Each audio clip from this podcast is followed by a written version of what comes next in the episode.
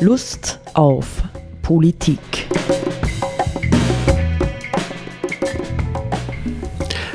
Liebe Hörerinnen und Hörer des Freien Radios Freistadt, Sepp Kiesenhofer und Roland Steidl begrüßen Sie zu einer neuen Sendung Lust auf Politik. Und ich dir ganz ehrlich, Sepp, auf diese Sendung habe ich echt Lust. Schön. Weil sie hat Gott sei Dank einmal derweil nichts mit aktueller österreichischer Politik zu tun, weder mit Landtagswahlkämpfen noch mit äh, sonstigen Türkisen oder ich weiß nicht was für Ausritten, obwohl, ja, obwohl die ganze Geschichte, man könnte es dann noch merken, aktueller sein könnte, als man auf den ersten Blick sieht. Ja, da kommen wir aber dann noch drauf zurück. Ja, ja? okay. Mhm. Ja, und zwar ist es eine Sendung im Grunde genommen ähm, zumindest anhand, ich könnte sagen anhand von äh, Texten und Wahrnehmungen Peter Rosegers. Nun wissen wir, dass Peter, ich weiß nicht, ob überhaupt noch jemand weiß, wer Peter Rosegger ist, aber er ist noch das immer. ist, glaube ich, schon allgemein gut. Ist allgemein gut, wird, wird in der Schule. In Österreich, von, ja. Schon. naja, ist auch super dokumentiert, nicht? Ich äh, war jetzt äh, zuletzt ähm, äh, auf Spurensuche und habe also die wesentlichen Orte, die in Österreich äh, ja mit Museen versehen sind, Krieglach, das Alpe, St. Kathrein am Hauenstein und so, habe ich alle besucht und ein bisschen hineinspüren können, was hat der Peter Rosegger äh, so in seinem Leben erlebt, ja, welche Welt hat er erlebt. Die Welt, die er erlebt hat, muss man dann allerdings aus seinen Büchern entnehmen und ihn lesen. Und in den vergangenen Jahren ist er mir tatsächlich so langsam ans Herz gewachsen wo ich sage, Mensch, der Mann hat echt was am Kasten gehabt, nämlich, weil er nicht nur der Waldbauernbub war, nicht, er ist ja so als der Waldbauernbub und dann ist er halt so, was weiß ich, er hat dann so regionale Literatur gemacht und das steirische Leben beschrieben und so, aber der war viel cleverer, nicht, weil man Dazu, außer den Romanen, die er geschrieben hat, muss man seine politischen Schriften, seine Schriften zum Tag, von denen er unendlich viel geschrieben hat, lesen. Und das schaut dann teilweise wieder ganz anders aus, weil er dort dezidiert Dinge ausspricht, die in den Romanen eher so im Hintergrund sind, nicht? kann gleich empfehlen, Jakob der Letzte wird auch in der Regel jetzt in der Literaturkritik als der aktuellste äh, Roman, also für unsere Zeit aktuellste Roman von Rosegger gesehen, unbedingt lesenswert. Ja. Rosegger lesen, kann ich nur sagen. Zitter und Hackbrett, das äh, Gedicht da, darf ist äh, Madellirben, mhm. Dirndl, darf ist Dirndl-Lirben. Mhm. Aber zur Sache. Ähm, Rosegger hat mh, in ungewöhnlich scharfer Weise eigentlich. Und das ist etwas, was mich immer wieder fasziniert. Mehr oder weniger am Anfang oder bei der gerade anhebenden Industrialisierung Österreichs seine Stimme erhoben, um teils ambivalent, positive Entwicklungen in der Technik, teils aber auch abwehrend, ja, die Destruktionskraft der technischen und der Industrialisierung Österreichs zu beschreiben. Ja, und in diesen Zwiespalt möchte ich ein bisschen jetzt hineinführen mit zwei Zitaten, zwei etwas längeren Zitaten vom Rossecker, ähm, wobei ich sagen kann, ich finde mich in dem Zwiespalt selbst auch wieder nicht. Das ist eine Diskussion, die wir schon geführt haben. Äh, gibt es einen Fortschritt oder gibt es keinen nicht? Oder ist äh, der Fortschritt gut oder nicht gut? Oder äh, wo gibt es Fortschritte und wo wiederum nicht? Diese Diskussion wird damit eigentlich aufgemacht. Ja? Eine grundsätzlichere Beurteilung der Situation, in der auch wir heute sind. Ich zitiere Rosegger aus übrigens einem sehr schönen Buch ähm, von der Charlotte Anderle. Der andere Rose, Peter Rosegger heißt das Buch, Zeitkritik und Vision im Spiegel des Heimgarten. Das ist die Zeitschrift, die er über 40 Jahre herausgegeben hat. Ja, und da hat sie zu verschiedenen Themen, ähm, zitiert sie ihn. Zitat Rosegger jetzt. Häufiger wird in Zeitungen die Klage, dass auf unserer Erde das Wasser weniger werde.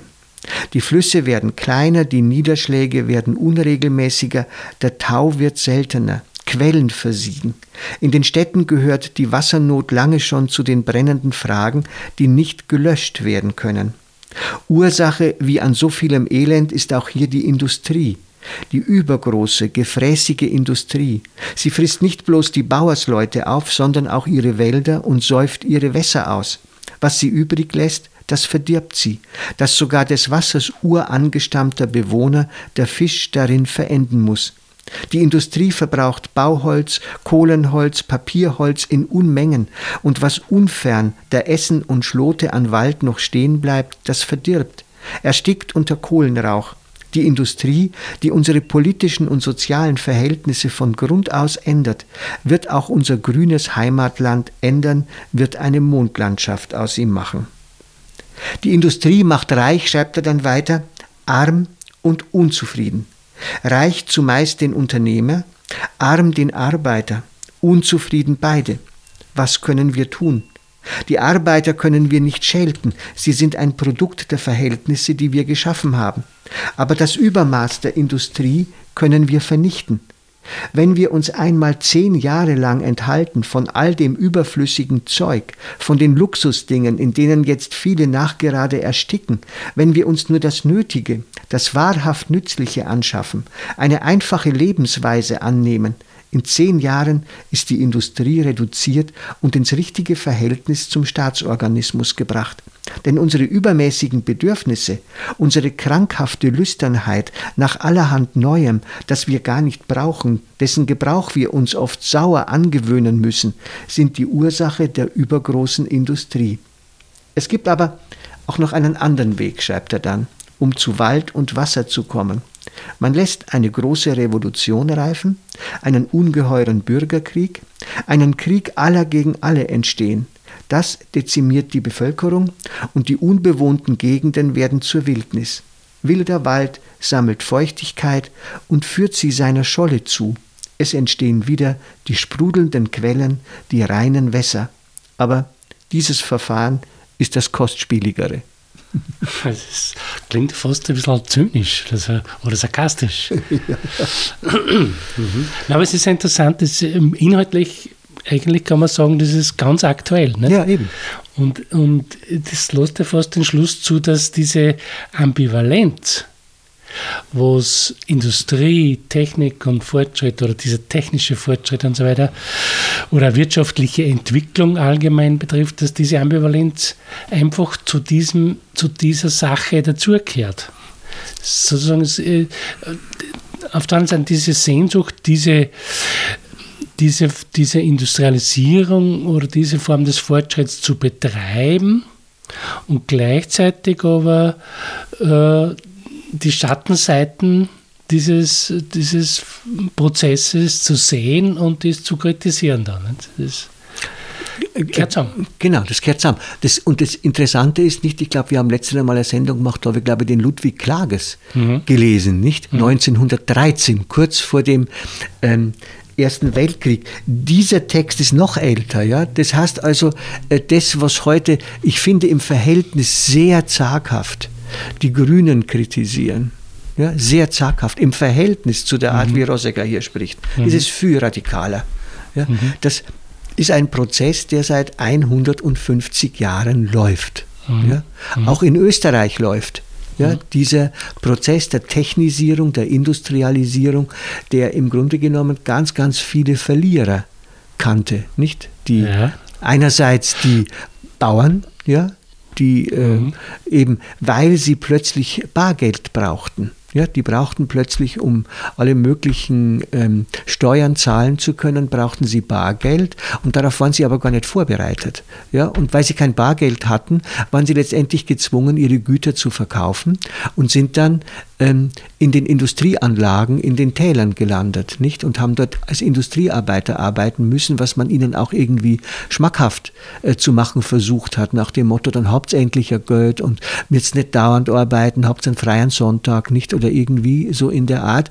Aber sie sind dann eben wieder im Grunde genommen verproletarisiert, nicht? Und waren im Grunde genommen ähm, dann ähm, als Arbeiter beinahe rechtloser, als sie vorher als Bauern gewesen sind. Mhm. Nicht? Also es waren soziale Verhältnisse, die natürlich dann ja auch zu all dem geführt haben, wo wir heute sagen, na Gott sei Dank hat es das geben, also zum gewerkschaftlichen Kampf, nicht ähm, für bessere Arbeitsbedingungen und und und und und nicht also man könnte sagen äh, wir befinden uns mit Rosegger am Anfang einer Entwicklung ja wo wir heute mh, hm, uns fragen müssten, ja, und das wäre für mich die Einladung, wie schauen wir denn heute auf diese unsere Welt, ja, auf diese industrialisierte und technisierte Welt? Mhm. Ja, weil im Grunde genommen hm, ist ja derselbe Weg, würde ich fast sagen, einfach über die Hürden zweier Weltkriege hinweg dann jeweils fast in beschleunigter Form weitergegangen. Und heute stehen wir so mit der, mit der Totaldigitalisierung unseres Lebens noch immer in dieser Dynamik. Hm. Ja, das ist, ich glaube, dass, dass das jetzt Chance, in, natürlich in vielen Zusammenhängen stellt sich das ein bisschen anders dar, weil man natürlich jetzt da vom ganzen wirtschaftlichen und, und so weiter Produktion, Verteilung der Güter, Finanzwesen und so weiter, das ist ja natürlich äh, schaut anders aus als damals, nicht? Aber die Grundprinzipien, kann man sagen, die sind eigentlich die gleichen und auch offenbar die, die, die Befürchtungen oder die Sicht auf die Schattenseiten dieser, dieser Prozesse. Das ist im Grunde auch äh, das Gleiche. Ja, weil man muss natürlich auch sagen, jetzt, jetzt ist ja der Verlierer, Gewinner, äh, das beschreibt der Brosecker da relativ einfach. Er sagt, die Gewinner sind die Unternehmer, die Verlierer sind die Bauern, glaube ich, sagt er. Ne? Sind die Bauern, aber auch die Arbeiter. Die Arbeiter. Und unzufrieden sind beide dann. Ne? Mhm. Aber es, man kann ja, das stimmt aus heutiger Sicht wiederum ja überhaupt nicht mehr, weil das, was man unter materiellem Wohlstand, was ja auch zu einem guten Leben beitragen kann, was man darunter versteht, das hängt natürlich auch zu einem großen Teil an diesen Prozessen der Industrialisierung was in bestimmten Teilen der Welt, sage ich jetzt einmal einschränkend, äh, für viele Menschen zu sozusagen ein, ein hohes, relativ breites und hohes Maß an materiellem Wohlstand geführt hat und damit auch zu vielen Freiheiten, was ja mhm. uns Menschen gut tut. Ja, das ist die eine Seite, aber auf der anderen Seite hat der Rossiger, und das finde, natürlich kann man sagen, das ist völlig illusionär. Wenn er zum Beispiel sagt, ja, die Industrie und die äh, Produktion und äh, äh, macht sich viel zu sehr breit und zerstört den natürlichen Lebensraum. Das war ja, äh, das war ja, äh, wenn man so will, ähm, äh, das Erbe, das er mitgenommen hat, ja, als Kind, das auf dem, man muss den Bauernhof einmal gesehen haben, ja, der ist ja so erhalten geblieben, wie er noch ähm, zu Rossigers Zeiten war. Mhm. Nicht, das ist, das ist schon ein Leben in und mit der Natur gewesen, nicht? Und er hat das ja auch sehr geschätzt und das, sich deswegen in Krieglach sein Sommerhaus gebaut. Nicht, man, man muss das schon sehen, ähm, ja, wie verbunden er mit dieser Landschaft war und deswegen vielleicht in einem viel, viel höheren Maße, als uns das heute überhaupt noch möglich ist, ja die Zerstörung erlitten hat. Nicht? Mhm. Er hat die Zerstörung wirklich erlitten. Wir sind schon heute 100 Jahre später und mehr, sind wir ja schon abgebrüht, könntest ja. du sagen. Ja? Wir sind schon hinreichend entfremdet, um zu wissen, so ist es eben nicht, wenn man mit dieser Technik und mit dieser Art des Wirtschaftens lebt. Aber ich finde die, die Idee interessant, ja.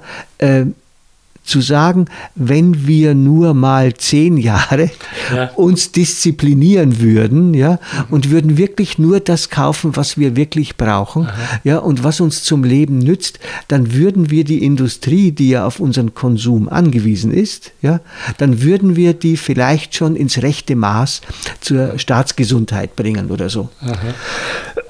Das ist schon ja. eine interessante Idee, ja. Also, ja, ja. also Art zu sagen, wir könnten, wenn wir uns nicht verführen ließen von all dem unnötigen Luxus, könnten wir das Schlimmste verhindern, ja, und irgendwie ein Maß herstellen, wo zwischen ähm, Wirtschaft, Technik einerseits und Natur und Natürlichkeit andererseits ein Gleichgewicht bestünde. Mhm. Das war übrigens tatsächlich sein Ansatz. Nicht diese beiden Dinge müssen in ein Gleichgewicht kommen und nicht das eine auf Kosten des anderen reduziert werden. Kannst du nochmal sagen, die welche zwei Dinge in Gleichgewicht kommen müssen? Naja, auf der einen Seite eben die wirtschaftliche, technische Entwicklung, Ja. Ja, die auch für ihn schon viel zu schnell ging damals. Mhm. Und auf der anderen Seite eben die Bewahrung der Natur, der Mhm. natürlichen Ressourcen, der Böden, des Wassers, des Waldes und all diese Dinge, nicht? Mhm. Ja, die er eben von Zerstörung bedroht sah. Man könnte heute sagen, heute haben wir nicht mehr so viel Schlote, nicht? Weil manches hat sich schon geändert. Damals kann man sich vorstellen, ist in den großen ähm, Stahl, also in den eigentlich da für heutige Verhältnisse kleinen Stahlwerken, die die Handwerksbetriebe abgelöst haben, ist natürlich irrsinnig viel Energie verbraucht worden, die überwiegend durch Kohle und Holz kam, nicht? Um die Hitze zu erzeugen, die du für die Bearbeitung von Eisen brauchst und so, nicht? Eisenerz und sowas. Die ganze, die ganze äh, Landschaft dort unten im Mürztal war ja im Grunde genommen eine eine Region, die relativ rasch industrialisiert worden ist, nicht? Mit, mit so, aus heutiger Sicht sind es höchstens mittlere Betriebe, nicht, aber im Grunde genommen hat es halt geraucht, nicht, da gibt es da gibt's viele Beschreibungen auch in seinen Romanen, wo er irgendwie mit dem Vater durch die Landschaft auf dem Alpel geht oder so und schaut dann hinunter ins Tal und sieht überall rot glühende Bälle oder so, nicht, das sind halt die, die Unternehmen, die Industrieunternehmen, die, die in der Eisen Produktion gearbeitet haben, nicht? Aber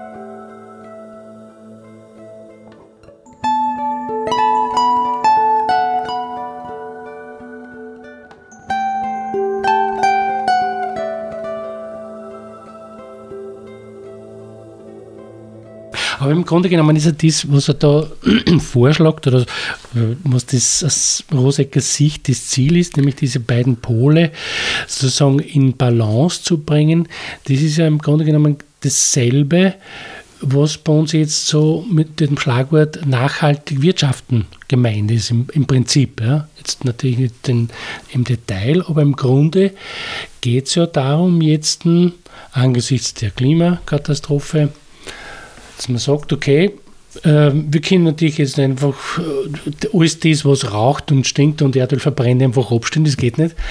Äh, aber wir müssen schauen, dass man das, dass man möglichst schnell oder rasch viele Prozesse im Alltag, im Wirtschaftsleben und so weiter, auch im Kulturleben so gestalten, dass sie eben jetzt klimat, klimatechnisch oder so vertretbar werden. Genau. Also man könnte das sagen, nicht? Vielleicht, ähm, ähm, äh, Rosegger wird das Wort nachhaltig so nicht gekannt haben, ne? aber im Grunde genommen äh, könnte es auf Ähnliches hinauslaufen. Nicht der, ähm, der, in dem Buch von Gerald Schöpfer, aus dem ich nur zitieren möchte, äh, gibt es einen Aufsatz, mh, da ist dann ein Kapitel überschrieben, Rosegger, der ökologische Vorbote, nicht? Oder man könnte sagen, der ökologische Vorreiter. Also man hat diese Dimension seines ökologischen oder naturbewahrenden Denkens hat man eigentlich relativ früh erkannt. Ja? Also er, er, er war ein Bewahrer und er hat im Übrigen äh, in dieser Hinsicht hat äh, sehr viele Initiativen gesetzt. Ja? Also er, mh, er war nicht nur ein Denker, sondern er hat auch äh, in der kulturellen Gestaltung der Welt vieles äh, versucht zu bewirken.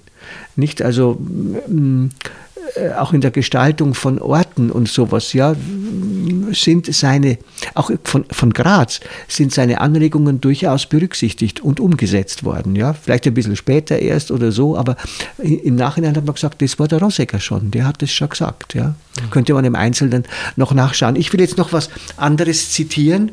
Ja? Mm, der mm, ein Text, der noch einmal das schon Gehörte ein Stück weiter zuspitzt. Da sagt der Rosegger, der Stolz unserer Zeit ist die Technik. Die Technik der Maschine, unseren Geist vererben wir in der Maschine weiter. Aber wenn der künftige Mensch nur Maschine ist, die Maschine die Menschen ersetzen soll, vor diesen Gedanken graut mir. Wenn wir aber zwischen Technik und Seele, zwischen Maschine und Gemüt das Gleichgewicht finden, dann ist die Vermittlung da zwischen alter und neuer Zeit. Ob die technischen Erfindungen und Fortschritte mehr sind als banale Nützlichkeiten, ob die Schönheiten, die wir heute stolz an den Maschinen preisen, auf unser Gemüt nachhaltig wirken werden, kurz, ob diese Errungenschaften sich als göttlich bewähren werden, das kommt auf eines an.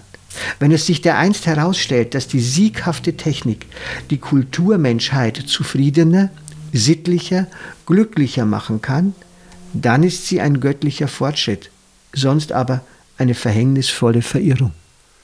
Aha. Spannend, ja.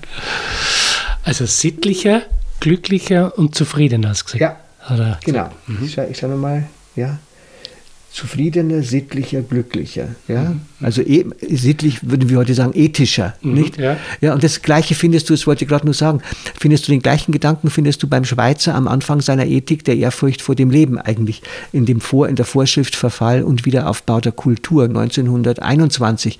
Nicht, wo er auch sagt, hätte es sich so ähm, entwickelt, dass ein äh, bescheidener und bleibender Wohlstand für eine Mehrheit von Menschen ähm, erreichbar äh, gewesen wäre und die weitere en menschliche Energie in die sittliche Entwicklung der Menschheit gegangen wäre, hätten wir davon mehr Nutzen gehabt als von allen großartigen Errungenschaften, die heute die Technik und Wirtschaft preisen. Mhm. Ja? Also ein ganz ein analoger Gedanke. Ja, also das heißt, ich weiß nicht, ob wir imstande sind, und das ist für mich das Spannende, einen solchen Gedanken noch zu denken. Nicht? Also diese Radikalität zu sagen, wir müssen ethische ähm, und ähm, Lebensqualität betreffende äh, Kriterien an die technische Entwicklung anlegen. Ja? Und auch beurteilen, übrigens etwas, was der Hans Jonas im Prinzip Verantwortung auch wollte, und beurteilen, ob wir eine bestimmte Entwicklung überhaupt wollen, können und brauchen. Mhm. Und sie sonst lassen. Mhm. Ja? Aber davon sind wir im Grunde genommen irrsinnig weit entfernt, weil es wird halt alles mit einem unglaublichen Tempo gemacht, was machbar ist. Mhm. Ja, meine, was natürlich jetzt da nicht so vorkommt, also da geht es ja um dieses Verhältnis Technik, Mensch, Natur und so weiter, aber es kommt die Ökonomie nicht vor. Und das ist ja sozusagen ein Faktor, ähm, der ganz wesentlich in dieser, in dieser, in dieser Entwicklung ist und ja. diesem Prozess ist, weil, äh, wie wir wissen, die allermeisten technischen Entwicklungen, Erfindungen, willst, Fortschritte und so weiter, gemacht wurden aus, aus Profitinteressen. Ja, genau. Also da haben bestimmte Gruppen, bestimmte Leute äh, die Vorstellung gehabt, wenn wir äh, bestimmte Techniken entwickeln, einführen, dann tut das in unserer Geldtaschen gut. Und darum wird es gemacht. Und das ist ja etwas, was eigentlich das ökonomische Argument heute wiederum in der Diskussion, äh, ja, ich meine, es, es, es, wird zwar genannt, also indem man sagt, äh, wir können nicht das einfach alles so umstürzen, weil da geht es ja um Arbeitsplätze und, und, von dem leben die Menschen und so. Insofern wird schon äh, sozusagen äh, verwendet. Aber auf der anderen Seite das Profitinteresse, die, also diese, diese Denkweise oder dieses Argument, dass hinter vielen Entwicklungen politischer, wirtschaftlicher Natur und so weiter Profitinteressen stehen, das ist eigentlich heute, leider Gottes, ich jetzt einmal, ein Gacke-Argument, wenn ich das so sagen darf. Also es ist ein, ein ein verpöntes Argument, Hm. das man gern unterm Tisch fallen lässt, verschweigt, unterdrückt, darf man nicht sagen. Es ist aber so, wie wir wissen, dass einfach äh, hinter dem ganzen Wachstumsparadigma Paradigma steht letztendlich das Profitinteresse. Ja, ja, genau. Und das muss man alles muss man sehen, muss man benennen und äh, im Zusammenhang mit technischen Entwicklungen und so weiter oder, oder sonstigen Dingen äh, einführen, weil sonst äh, kann man auch nicht verstehen, warum, warum lässt sich denn sowas wie ethisches, ethische Richtlinien, sage ich jetzt einmal, in der technischen, wirtschaftlichen Entwicklung, warum lässt sich das nicht einführen? So einfach. Weil sonst geht man sagen, Nee. okay, diskutieren wir, was wir ethisch für, für erstrebenswert halten und dann machen wir es so. Also, der- der- der- dagegen steht das, der Ja, Profitinteresse. der Rossiger war an der Stelle keineswegs naiv. Ich habe jetzt zwei Zitate herausgezogen, ja, von Hunderten, nicht, die es zu diesen Themen bei ihm gibt, nicht. Also er war nicht blind gegenüber den wirtschaftlichen Interessen und sogar in seinen Romanen nicht, ja, kommt das vor, wo sich irgendwie ein ungarischer ähm, Geldmensch da in den österreichischen Alpen einnistet und Zug um Zug dann äh, irgendwie die Industrie dorthin kommt und dann kommt übrigens der Fremdenverkehr und Zug um Zug wird innerhalb von zwei, drei Jahrzehnten nicht, wird die gesamte Gegend ruiniert. Ja? Ja. Also das müsste man auch dazu nehmen. Aber ich finde, ähm, was ich ihm danke, ja, dem Rosegger und weswegen er mir wirklich sehr lieb geworden ist, das ist der Mut, diese grundsätzlichen Fragen noch einmal zu stellen, ja, und auch den Mut zu haben zu sagen, ist das, was wir als Fortschritt bezeichnen und diese technische Entwicklung, die wir gemacht haben, nicht mit allem Hintergrund der Gier, ja, der Menschen Profite zu machen, äh, die ja mittlerweile in fast allen von uns in unserer Gesellschaft ähm, lebt. Ja? Ich will noch mehr konsumieren, ich will nur billiger die Sachen haben und das ist ja wirklich globalisiert heute. Ist es das überhaupt wert? Ja? Ist es das wert, dass wir äh, diese ähm, diesen Weg fortsetzen, statt ihn zu korrigieren und gegebenenfalls auch den Mut haben zu sagen, es ist vielleicht ein gewaltiger historischer Irrweg gewesen. Ne,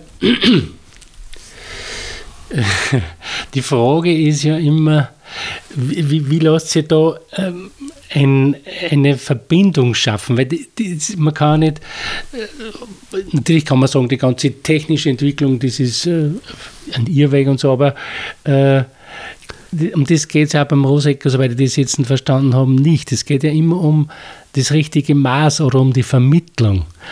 Und eben, das ist die Frage, wie, wie schaffen wir als Menschen diese Vermittlung? Und was interessant ist eben vom, beim Rosecker, finde ich, ist, dass er eben diese, das so herausarbeiten kann, äh, wo, was war denn eigentlich das Ziel der Verwendung von technischen Instrumenten? genau. Ja? Wozu soll es dienen? Ist Genau. es Selbstzweck oder soll es Genau. anderen Zielen dienen und so? Dient die Technik, dient die Wirtschaft dem Menschen? Genau. Oder ist es umgekehrt? Nicht wird er zur Maschine, Genau. nicht selber, nicht oder zum ähm, Anhängsel äh, wirtschaftlicher Interessen. Mhm. Aber das bedeutet eben, dass man äh, die Technik an sich einmal grundsätzlich ein bisschen aus der Diskussion nimmt und sagt, das ist ja im Grunde genommen nur ein Handwerkszeug und hat ja kein Eigenleben in dem Sinn, wenn wir als Menschen damit umgehen. Ja? Das ist in, der Zeiten, in Zeiten der Digitalisierung nicht mehr wahr. Da haben wir Genau, bereits, da ist, das, da ist der Punkt des Handwerkszeugs um- ist schon, schon vorbei. um ja. künstliche Intelligenz Genau, und so weiter geht. Nicht? Da Das ist ist, dann. da ist es schon weg. Ja. Ja. Da ist es kein Handwerkszeug mehr. Also es gibt genug nachzudenken weiter darüber. Ich werde bestimmt, wenn ich meine Lektüre weiter vertiefe, werde ich noch einmal auf den Rosegger äh, zurückkommen. das ja. eine oder andere Mal. das eine oder andere Mal, weil wir könnten, er, er, ist, er ist, ich habe dir das ja schon gesagt, ähm, zu deinem, äh, zu deinem, nicht Verdruss will ich sagen, aber zu deinem Unglauben, habe ich gesagt, ich halte ihn wirklich für den bedeutendsten österreichischen Dichter und Publizisten. Okay. Okay, auf Wiederhören. Auf Wiederhören.